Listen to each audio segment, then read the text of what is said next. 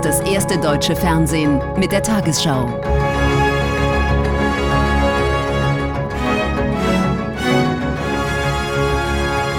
Heute im Studio Konstantin Schreiber. Guten Abend, meine Damen und Herren. Ich begrüße Sie zur Tagesschau. China hat überraschend eine Initiative für Frieden in der Ukraine angekündigt. Auf der Münchner Sicherheitskonferenz sagte der oberste chinesische Außenpolitiker Wang, sein Land wolle sich für ein Ende des Krieges einsetzen. Details nannte er aber nicht. US-Vizepräsidentin Harris ging in ihrer Rede nicht darauf ein. Sie warnte China, Russland militärisch zu unterstützen. Dies würde nur die Aggression unterstützen. Mit leeren Händen kommt Chinas Chefdiplomat Wang nicht nach München. Er bringt das Versprechen mit, mehr Engagement zu zeigen. Wir werden etwas vorlegen, und zwar die chinesische Position zur politischen Beilegung der Ukraine-Krise. Wir werden auf der Seite des Friedens und des Dialogs standfest stehen. Was genau China zur Befriedung beitragen will, das bleibt heute offen. Dementsprechend bleibt der ukrainische Außenminister Kuleba verhalten. Es macht keinen Sinn, jetzt über den chinesischen Friedensplan zu sprechen, bevor wir ihn gesehen haben. Eins sei aber klar, die territoriale Integrität der Ukraine sei nicht verhandelbar. China als möglicher Friedensstifter, Außenministerin Baerbock begrüßt das. Das ist gut, wenn es eine Verantwortung sieht, für den Weltfrieden einzustehen. Das habe ich in meinem gestrigen Gespräch auch daher deutlich unterstrichen, dass wir gemeinsam für den Weltfrieden einstehen. China als Förderer des Friedens? So hat US-Vizepräsidentin Harris die Chinesen bisher nicht wahrgenommen. Im Gegenteil. Wir sind besorgt darüber, dass Peking seine Beziehungen zu Moskau seit Beginn des Krieges vertieft hat. Es gilt, jeder Schritt von China, Russland mit Waffen zu unterstützen, würde die Aggression belohnen, das Töten fortsetzen und eine regelbasierte Ordnung weiter untergraben. Ähnlich reagiert EU-Kommissionspräsidentin von der Leyen. Sie schließt China als neutralen Vermittler sogar aus. Denn wir wissen, äh, dass China, wie gesagt, sehr klar die Position äh, Russlands äh, unterstützt. Wir wissen auch, dass viele wirtschaftliche Güter ähm, von China nach Russland gehen. Ähm, also insofern, China hat sich positioniert an der Seite Russlands.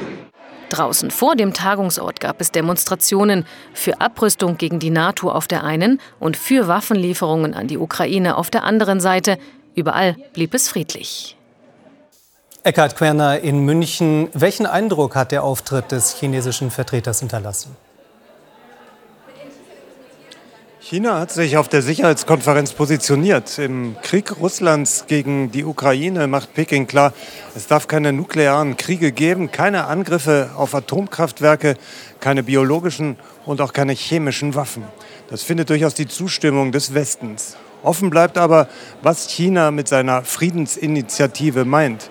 Bislang ist sie nur eine Ankündigung. Der Inhalt ist unbekannt. Vorgestellt werden soll das Positionspapier erst am Jahrestag der russischen Angriff, des russischen Angriffs auf die Ukraine am 24. Februar.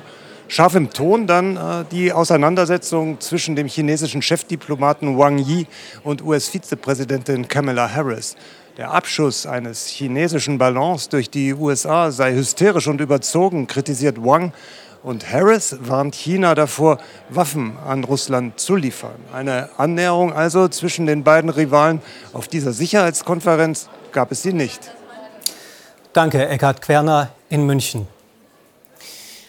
Auch knapp zwei Wochen nach dem verheerenden Erdbeben in der Türkei und Syrien gelingt es Einsatzkräften noch, Menschen aus den Trümmern zu retten.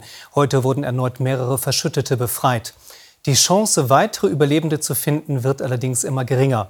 Der Fokus liegt deshalb zunehmend auf der Unterstützung für diejenigen, die ihre Häuser und Angehörigen verloren haben. Die Hilfsbereitschaft für die Betroffenen ist groß.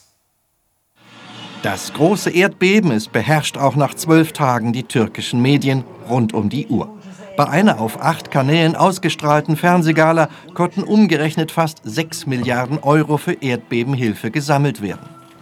Ein ganzes Land fühlt mit den betroffenen Regionen, mit Menschen, die ihre Angehörigen verloren haben. In Istanbul zum Beispiel bereitet eine Vielzahl von Freiwilligen Nahrungsmittelpakete vor. Für Menschen, die in Zelten oder unter freiem Himmel leben.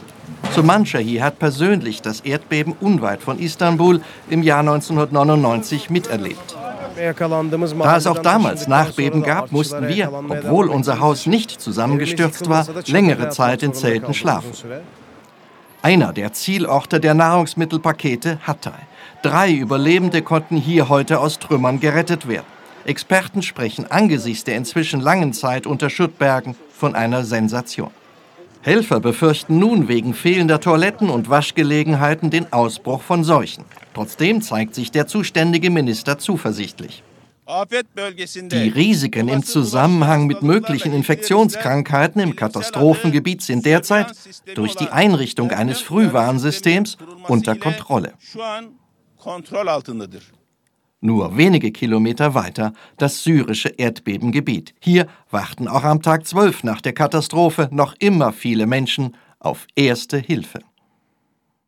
In Deutschland sind Zehntausende Menschen mit türkischen oder syrischen Wurzeln in Sorge um ihre Angehörigen im Erdbebengebiet. Viele wollen ihre Verwandten gerne zu sich holen. Die Bundesregierung hat unbürokratische Visaverfahren zugesagt, damit die Opfer des Erdbebens zumindest zeitweise bei ihren Verwandten unterkommen können. Es häufen sich aber Klagen, dass nicht alles so läuft wie geplant. Neben Visaproblemen können auch einige Angehörige die finanziellen Auflagen nicht erfüllen. Den ganzen Tag warten auf Nachrichten aus der Türkei. Das ist das Einzige, was Mustafa Yavuz derzeit übrig bleibt. Schon seit rund 20 Jahren lebt und arbeitet er in Deutschland. Jetzt, nach dem verheerenden Erdbeben, möchte er seine Tochter und seine krebskranke Frau zu sich holen. Die Familie lebt in Zelten, das Haus in Pasajik zerstört. Ihnen helfen kann er trotz neuer Visaregelungen nicht. Ich hatte große Hoffnungen, aber die Bedingungen für ein Visum sind sehr hart. Seit einigen Monaten ist der Bäcker arbeitsunfähig, kann deshalb die notwendigen Gehaltsnachweise nicht erbringen. Schnell und unbürokratisch sollte die Visavergabe sein. Doch viele Angehörige scheitern an den Anforderungen. Gut gemeint, aber nicht praxistauglich, so die Kritik. Es gibt zwei, äh, an zwei Ebenen Schwierigkeiten. Eine Ebene ist an Deutschland. Das heißt, Angehörige müssen ja nachweisen, dass sie Lebensunterhalt der Menschen auch sichern können. Und dazu gehört auch die Krankenversicherung. Die andere Seite, das Wichtige ist, dass sie natürlich Menschen über Pässe, aber auch den Nachweis erbringen müssen, dass sie aus dem Erdbebengebiet kommen. Das Bundesinnenministerium verteidigt die Visaregelung. Trotz schneller Hilfe müssten gewisse Voraussetzungen erfüllt werden. Ich glaube, wenn Verwandte helfen, dann geht es auch ganz gut. Es geht ja um den Nachweis, dass es ähm, Verwandte ersten und zweiten Grades sind. Und ähm, es wird ja dann auch äh, innerhalb von fünf Tagen schon entschieden. Und ich glaube, mehr können wir an dieser Stelle an Erleichterung kaum machen. 15 Visa an türkische Erdbebenopfer hat das Auswärtige Amt seit Montag ausgestellt. Mustafa Yavuz hat inzwischen einen Anwalt eingeschaltet. Er will weiter versuchen, seine Familie so schnell wie möglich nach Deutschland zu holen. Nordkorea hat erneut eine Langstreckenrakete getestet. Laut südkoreanischem Militär ist sie etwa 900 Kilometer weit geflogen und im japanischen Meer gelandet. Es handele sich um eine atomwaffenfähige Rakete, hieß es weiter. Die Außenminister der G7-Staaten haben den Test scharf verurteilt. Pyongyang hatte zuvor beispiellose Aktionen angedroht, sollten die USA und Südkorea gemeinsame Militärmanöver abhalten. Solche Übungen sind für kommenden Monat geplant.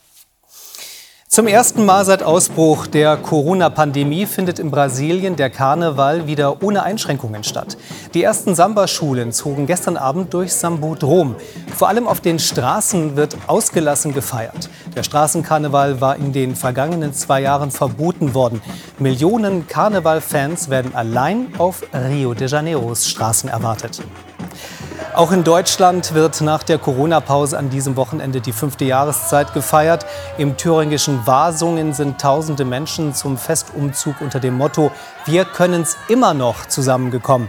Das Wochenende vor Rosenmontag ist in Thüringen traditionell der Höhepunkt der Saison.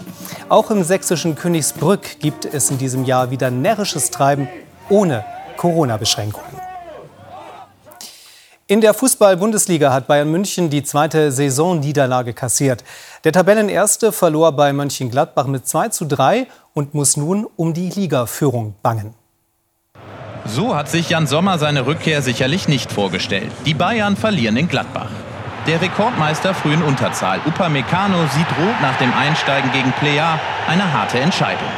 Kurz darauf die Führung für Gladbach. Hofmann auf Lars Stindl, der Kapitän mit dem 1 zu 0. Die Bayern haben auch mit einem Mann weniger mehr Spielanteile und kommen nach 35 Minuten zum Ausgleich durch Choupo-Moting. Nach der Pause verzieht sich aber die Mine der Bayern-Chefetage wieder. Die erneute Führung für Gladbach.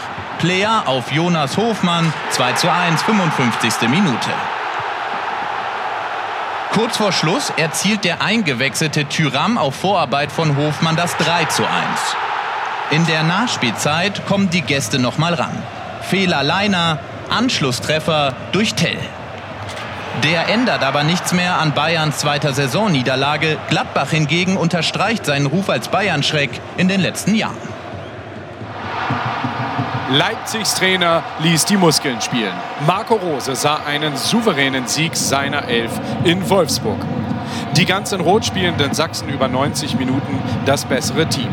Emil Forsberg mit dem 0 zu 1 in der 14. Minute. Der Distanzschuss des Schweden unhaltbar für Wolfsburgs Torwart Castells.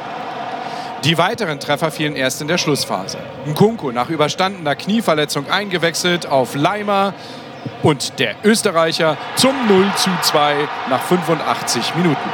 Erstes Saisontor für Konrad Leimer. In der Nachspielzeit kassierten die heute überforderten Wolfsburger noch den dritten Gegentreffer. Soboslai sehenswert zum 0 zu 3 Endstand. Starke Leipziger mit einer gelungenen Generalprobe für das Champions League-Spiel am Mittwoch gegen Manchester City. Die weiteren Ergebnisse. Bochum-Freiburg 0 zu 2, Stuttgart-Köln 3 zu 0. Im Spiel Frankfurt gegen Bremen steht es kurz vor dem Ende 2 zu 0. Gestern besiegte Augsburg-Hoffenheim mit 1 zu 0. Morgen dann empfängt Union Berlin den FC Schalke. Dortmund spielt gegen Hertha und Leverkusen hat Mainz zu Gast. Die Tabelle. München bleibt an der Spitze, Union kann aber morgen vorbeiziehen. Dortmund ist Dritter vor Freiburg und Leipzig. Stuttgart jetzt auf Rang 14, danach Hoffenheim und Bochum. Auf den direkten Abstiegsplätzen Hertha und Schalke. Die deutsche Frauenstaffel gewinnt die Silbermedaille bei den Biathlon-Weltmeisterschaften und begeistert über 20.000 Menschen in Oberhof. Startläuferin Vanessa Vogt ist zielsicher und übergibt auf Platz 5. Hanna Kebinger, die zweite des Quartetts, hat einen starken Auftritt, vor allem am Skistand. Das deutsche Team zur Halbzeit auf Platz 3. Die Weltmeisterschaftsdebütantin Sophia Schneider überzeugt ebenfalls und schickt Denise Hermann-Wick auf Rang 2 ins Rennen. Die Entscheidung fällt beim letzten Schießen. Die Italienerin Lisa Vitozzi schießt schneller als die deutsche Schlussläuferin und holt damit Gold für Italien. Bronze geht an Schweden und die deutsche Frauenstaffel freut sich über die Silbermedaille. Eine weitere Medaille für deutsche Wintersportlerinnen ging an Lena Dürr. Die Skirennläuferin holte bei den alpinen Weltmeisterschaften in Frankreich Bronze im Slalom. Für Dürr ist es die erste Einzelmedaille bei einer WM. Den Sieg in Meribel sicherte sich überraschend die Kanadierin Laurence Saint-Germain. Topfavoritin Michaela Schiffrin aus den USA holte Silber. Und hier die Lottozahlen. 7, 28, 36, 40, 43, 49. Superzahl 8. Diese Angaben sind wie immer ohne Gewähr. Weitere Gewinnzahlen finden Sie auf tagesschau.de und im ARD-Text ab Tafel 580. Und nun die Wettervorhersage für morgen Sonntag, den 19. Februar. Morgen zieht ein Tief von der Nordsee Richtung Schwarzes Meer. Sein Ausläufer überquert die Mitte. Dahinter gibt es im Nordosten Lichtblicke. Nach Mitternacht regnet es im norddeutschen Tiefland zum Teil länger kräftig. Am Tag in der Mitte zeitweise Regen, im östlichen Bergland auch Schnee. Richtung Süden nur wenig Regen bei vielen Wolken. Im Nordosten wird es immer freundlicher. In der Nacht 0 bis 10 Grad, am Tag 4 Grad auf Rügen und 14 Grad im Breisgau. Am Montag ist es in der Nordhälfte bedeckt, Richtung Ostsee hier und da Regen, sonst ist es meist freundlich, trocken und sehr mild. Ähnliches Wetter am Dienstag. Am Mittwoch vor allem im Osten und Südosten noch Lichtblicke, sonst einige Wolken und gebietsweise Regen. In den Tagesthemen um 23.25 Uhr geht es darum, ob China Vermittler sein könnte im Krieg Russlands gegen die Ukraine. Dazu befragt Ingo Zamperoni den ehemaligen Leiter der Münchner Sicherheitskonferenz Wolfgang Ischinger. Ich wünsche Ihnen noch einen schönen Abend.